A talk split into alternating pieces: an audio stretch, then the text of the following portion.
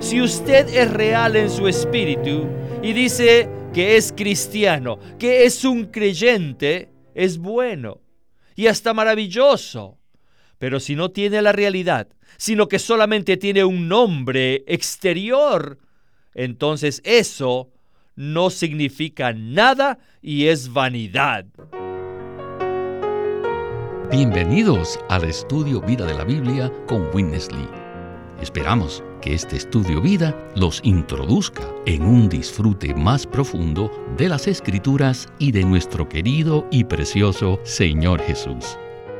Visítenos en nuestra página de internet radiolsm.com y allí podrán escuchar gratuitamente todos los programas radiales del Estudio Vida. En esta serie de programas del Estudio Vida estamos considerando el libro de Romanos. Y en este mensaje veremos en el capítulo 2 en qué consiste la vanidad de la religión y la desesperanza, que es producto de la condenación total ejercida sobre el mundo. Y hoy nos acompaña Sterling Bayasi para ayudarnos con los comentarios. Bienvenido al programa. Me alegra regresar al programa para el estudio vida de Romanos. Hoy vamos a considerar una vez más los aspectos de la condenación ejecutada por Dios, tal como se revela en el capítulo 1 de Romanos.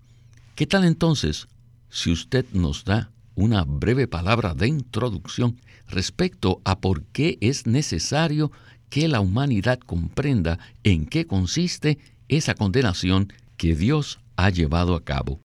Este es un asunto importante que hay que entender correctamente. La meta de Pablo al escribir esta epístola es presentarnos a Cristo como nuestro redentor, como aquel que nos ha reconciliado con Dios, como aquel en quien somos justificados por gracia mediante la fe, como aquel que en resurrección mora en nuestro espíritu, y como aquel que está a la diestra de Dios intercediendo por nosotros. Esta era la carga de Pablo. Pero él comprendía que para que nosotros verdaderamente reconozcamos que tenemos necesidad de este Cristo maravilloso, necesitamos entender cuál es nuestra espantosa condición caída a los ojos de Dios. Por esa razón, Pablo habla en detalle sobre los diversos aspectos del juicio de Dios, es decir, de la condenación de Dios sobre todo el linaje humano en general, sobre los que se creen justos, sobre los religiosos y sobre la totalidad del mundo. Pero su propósito consiste en despertar en nosotros la urgente comprensión de cuán incurable es nuestra situación caída y de que no hay manera de mejorarla a nivel personal ni a nivel general en el mundo. Y esta comprensión, que nos es concedida gracias a este aspecto particular del Evangelio, es una misericordia para nosotros. Ver nuestra condición incurable es una bendición porque esto abre el camino para que Pablo nos presente a Cristo. Ver esto tiene el efecto de abrir nuestro ser a lo que Pablo está presentando y produce en nosotros una necesidad, un anhelo, un deseo por tener a este Cristo, no solo como nuestro Salvador y Redentor, de una forma externa, sino para que tengamos al Cristo resucitado que mora dentro de nosotros como nuestra vida. Este es el pensamiento subyacente en esta sección del libro de Romanos. Gracias, Sterling. Bien, con este breve contexto, vayamos de una vez al primer segmento del mensaje. Escuchemos a Witness Lee y el estudio Vida de Romanos. Adelante. Human culture La cultura humana is the best invention made by man. es la mejor invención del hombre. And a man Y en la cultura humana, la religión es lo más elevado. En lo que se refiere a las cosas humanas, nada puede compararse a la religión. La religión es la cosa más elevada, es el pico en la cultura humana. Sin la religión, la cultura humana sería salvaje, silvestre. Sin embargo, hay que ver que la religión tiene vanidad. Las mejores religiones, las típicas, las fundamentales, las sanas y genuinas, son, en primer lugar, el judaísmo y después el cristianismo. Estas dos procedieron de la misma fuente, es decir, de la Biblia, o sea, la revelación divina. También está el Islam, con el Corán, o sea, la Biblia de los musulmanes. El Corán es como una copia del Antiguo Testamento, de manera que aparte de estas religiones no tenemos otras. El budismo, por ejemplo, no es una religión debido a que la religión enseña a la gente a que adore a Dios. El budismo no tiene a Dios, solamente tienen a Buda. ¿Ven esto? Las enseñanzas de Confucio no son absolutamente tampoco nada religiosos. Sus enseñanzas son solamente éticas. Son buenas enseñanzas éticas, pero no tienen nada que ver con Dios. Todos debemos saber que la religión típica y genuina no contiene nada más que vanidad. Lo que necesitamos no es una religión, sino una persona viva. Necesitamos a Dios mismo y no solamente a algo relacionado con Dios. Lo que necesitamos no es una manera de adorar a Dios, sino necesitamos a Dios mismo a la persona viviente. Y lo que necesitamos entre nosotros no es una religión, sino que necesitamos a Dios. Hay que saber que cuando Dios nos dio la Biblia, no nos la dio con la intención de darnos una religión, sino más bien de revelarse a sí mismo a través de su santa palabra. Él quería revelarse a sí mismo a nosotros. Su intención fue de revelarse en nosotros y no una formalidad religiosa. La religión es vanidad. En este mensaje de los escritos de Pablo, hemos tomado algunos puntos de la vanidad de la religión. Número uno, la religión exteriormente tiene un nombre. No representa nada. Si usted es real en su espíritu y dice que es cristiano, que es un creyente, es bueno y hasta maravilloso. Pero si no tiene la realidad, sino que solamente tiene un nombre exterior, entonces eso no significa nada y es vanidad. Número dos es el conocer a Dios por medio de un conocimiento externo. Sí, conoce a Dios, si sabe que hay un Dios y que es su creador y le adora y le conoce, si usted le conoce, pero ese es solamente un conocimiento externo, todo lo que usted tiene de Dios es solamente exterior. Lo que necesitamos es el conocimiento interno en nuestro espíritu, para que Él se esparza en todo nuestro ser interior. Necesitamos tal conocimiento interno y subjetivo de Dios. Pablo les dijo a los judíos que si la circuncisión de ellos es externa, no es real. La circuncisión debe ser interna, en el corazón y en el espíritu. En el Antiguo Testamento tenemos la circuncisión, que en el Nuevo Testamento ha sido reemplazada por el bautismo. Ya que la circuncisión no es real, mientras sea practicada de una forma externa, así también el bautismo nunca puede ser real si es simplemente un rito externo. En el segmento anterior, el hermano Lee se centró en el aspecto de la condenación de Dios sobre la vanidad de la religión. Sin duda alguna, queremos ser muy claros respecto a lo que significa esto. Y por otro lado, queremos ser muy sobrios para no caer en esa misma categoría. En cuanto a esto, ¿podría usted explicarnos un poco más en qué consiste la vanidad de la religión? La vanidad indica algo que no tiene significado, que es inservible y especialmente que carece de la realidad. Así pues, Pablo está aquí dirigiéndose a los que son genuinamente religiosos, y particularmente en Romanos se está dirigiendo a los que están en el judaísmo como religión. Si leímos los Evangelios, el libro de Hechos y las epístolas detenidamente, veremos que la religión se opone a Cristo mismo. El Señor dijo en el Evangelio de Juan que los del mundo religioso perseguirían a los creyentes y pensarían que están sirviendo a Dios incluso si mataran a los creyentes. Saulo de Tarso respiraba amenazas y muerte, como se nos dice en Hechos capítulo 9.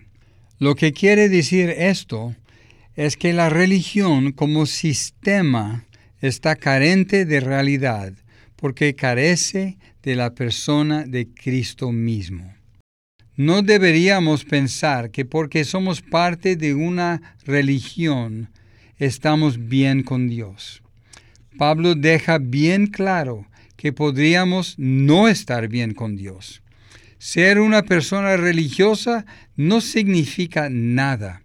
El sistema religioso es vano.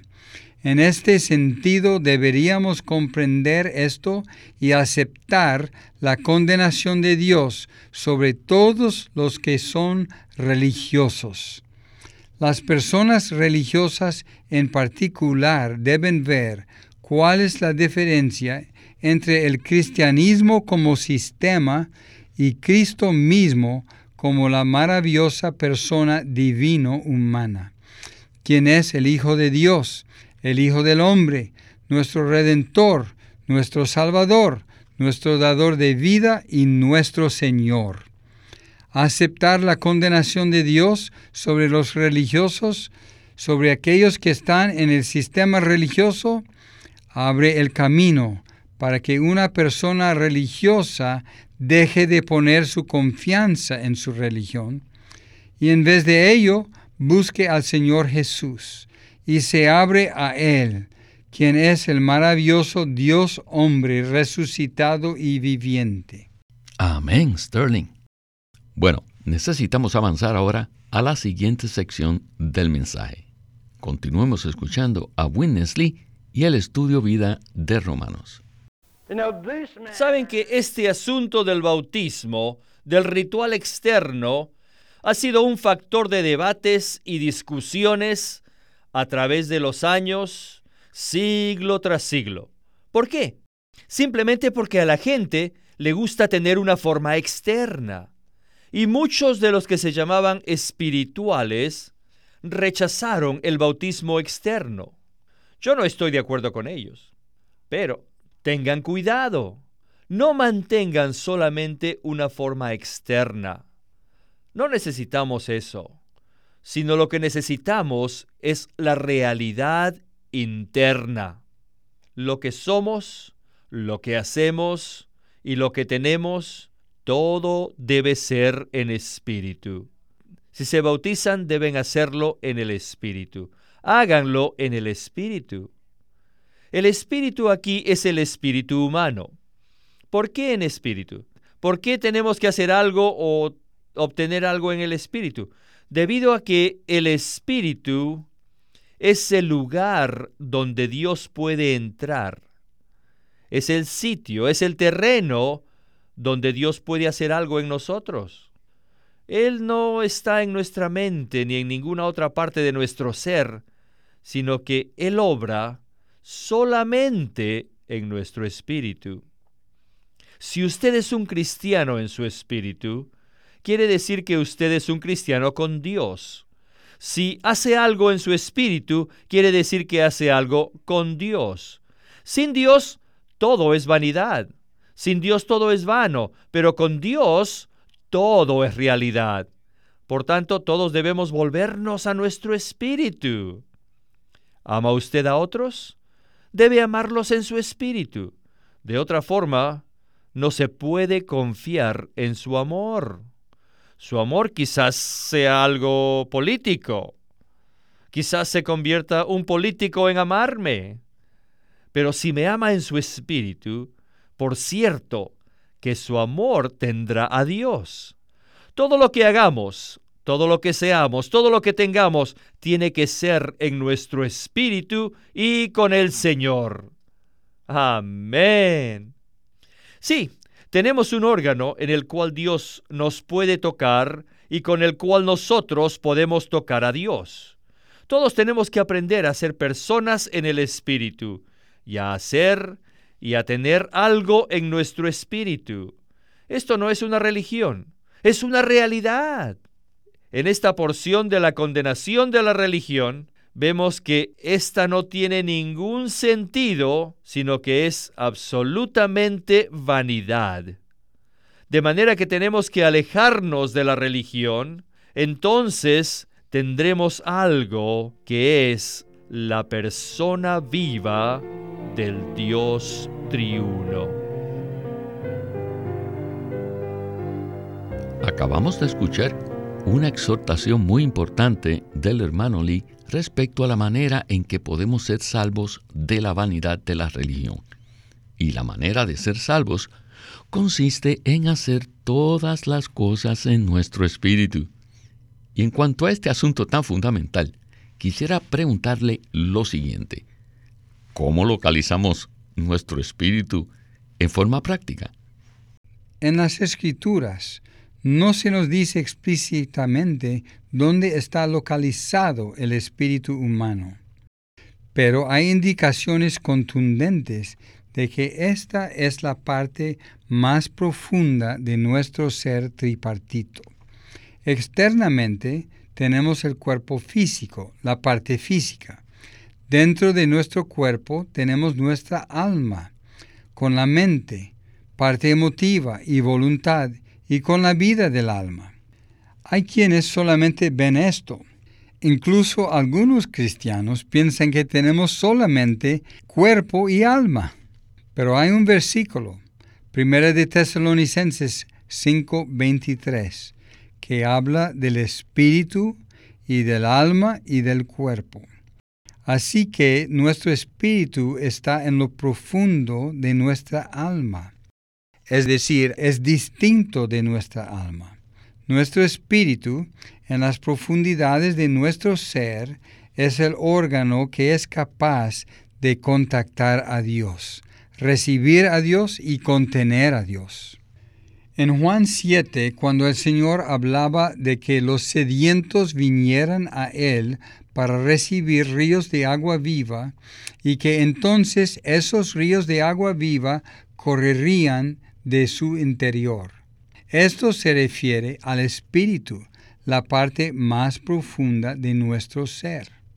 Por tanto, necesitamos que el Señor nos ilumine mediante su palabra en cuanto al hecho de que tenemos un espíritu dentro de nuestra alma.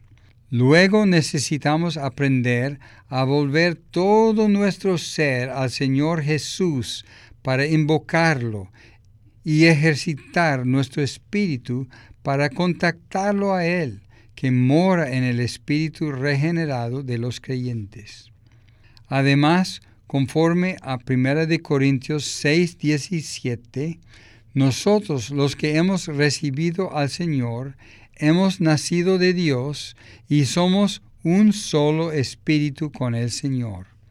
Como Romanos 8:16 dice, el Espíritu mismo da testimonio juntamente con nuestro Espíritu de que somos hijos de Dios.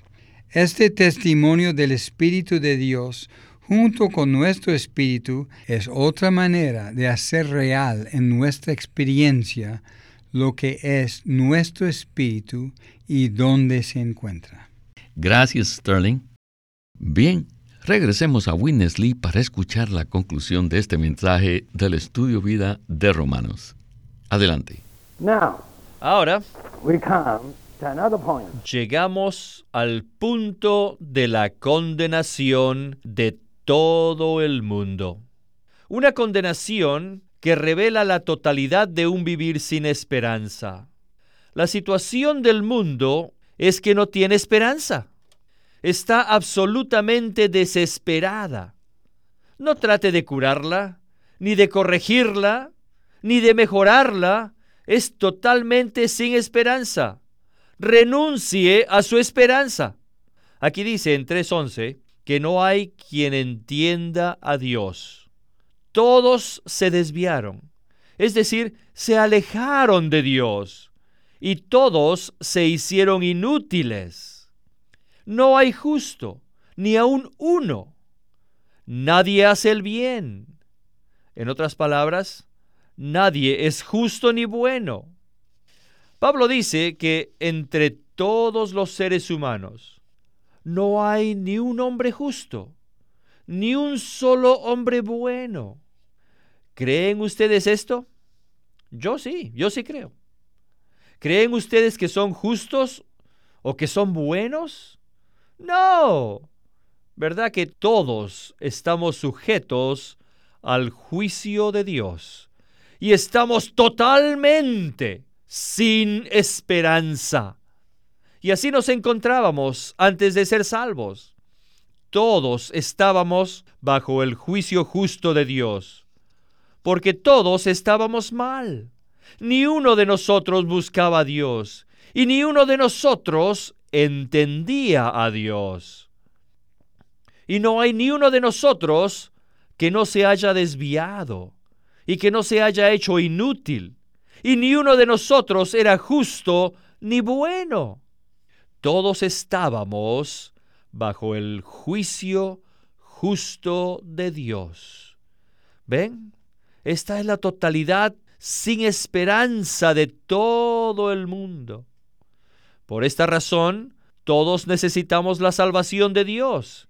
Y la sección de la condenación abre el camino para la salvación de Dios y abre la puerta para que la gente entre a la salvación de Dios.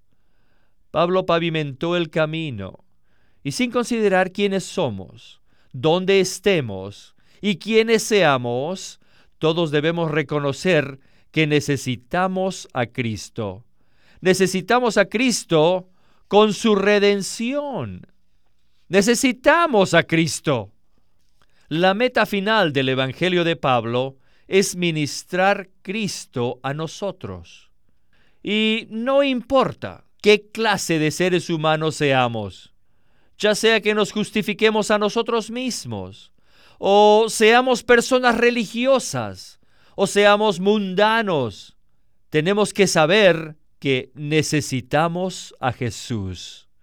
Necesitas a Jesús. Y nuestra necesidad está en nuestro espíritu.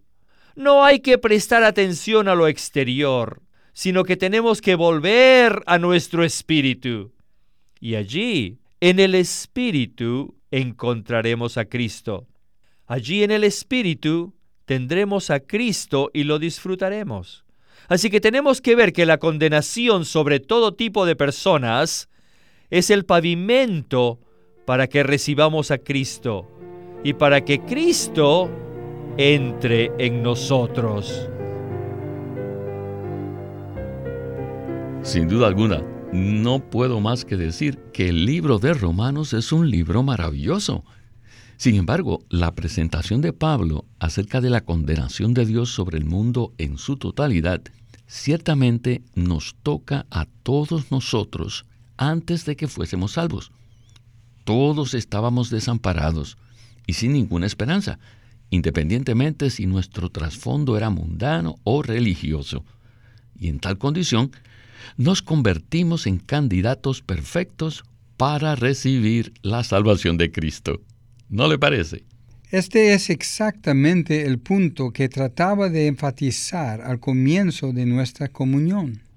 Es un terrible autoengaño pensar que en nosotros hay más bondad que maldad, o de que algún modo podemos mejorar, o que todo el sistema mundial tal vez puede mejorar. Esto podría llevarnos a la perdición.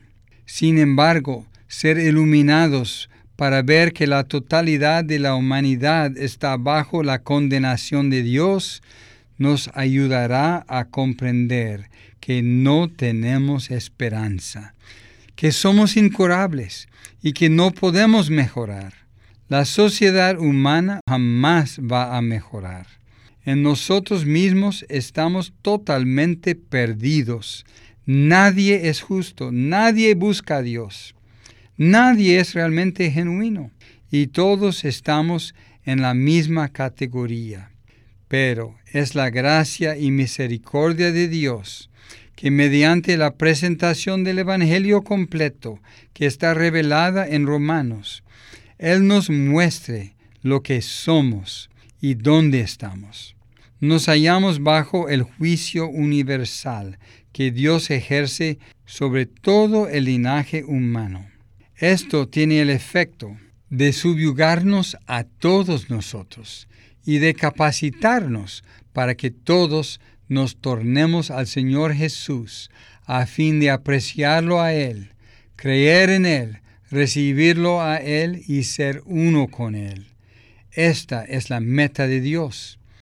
Agradecemos al Señor por darnos esta palabra tan necesaria y oportuna para todos nosotros. Y a usted, Sterling, muchas gracias por su compañía y sus comentarios en el estudio Vida de la Biblia con Winnesley. Gracias. Ha sido un privilegio participar en este programa.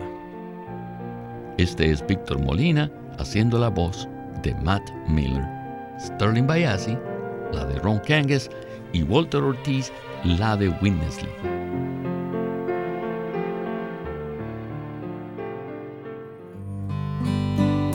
Queremos animarlos a que visiten nuestra página de internet libroslsm.com.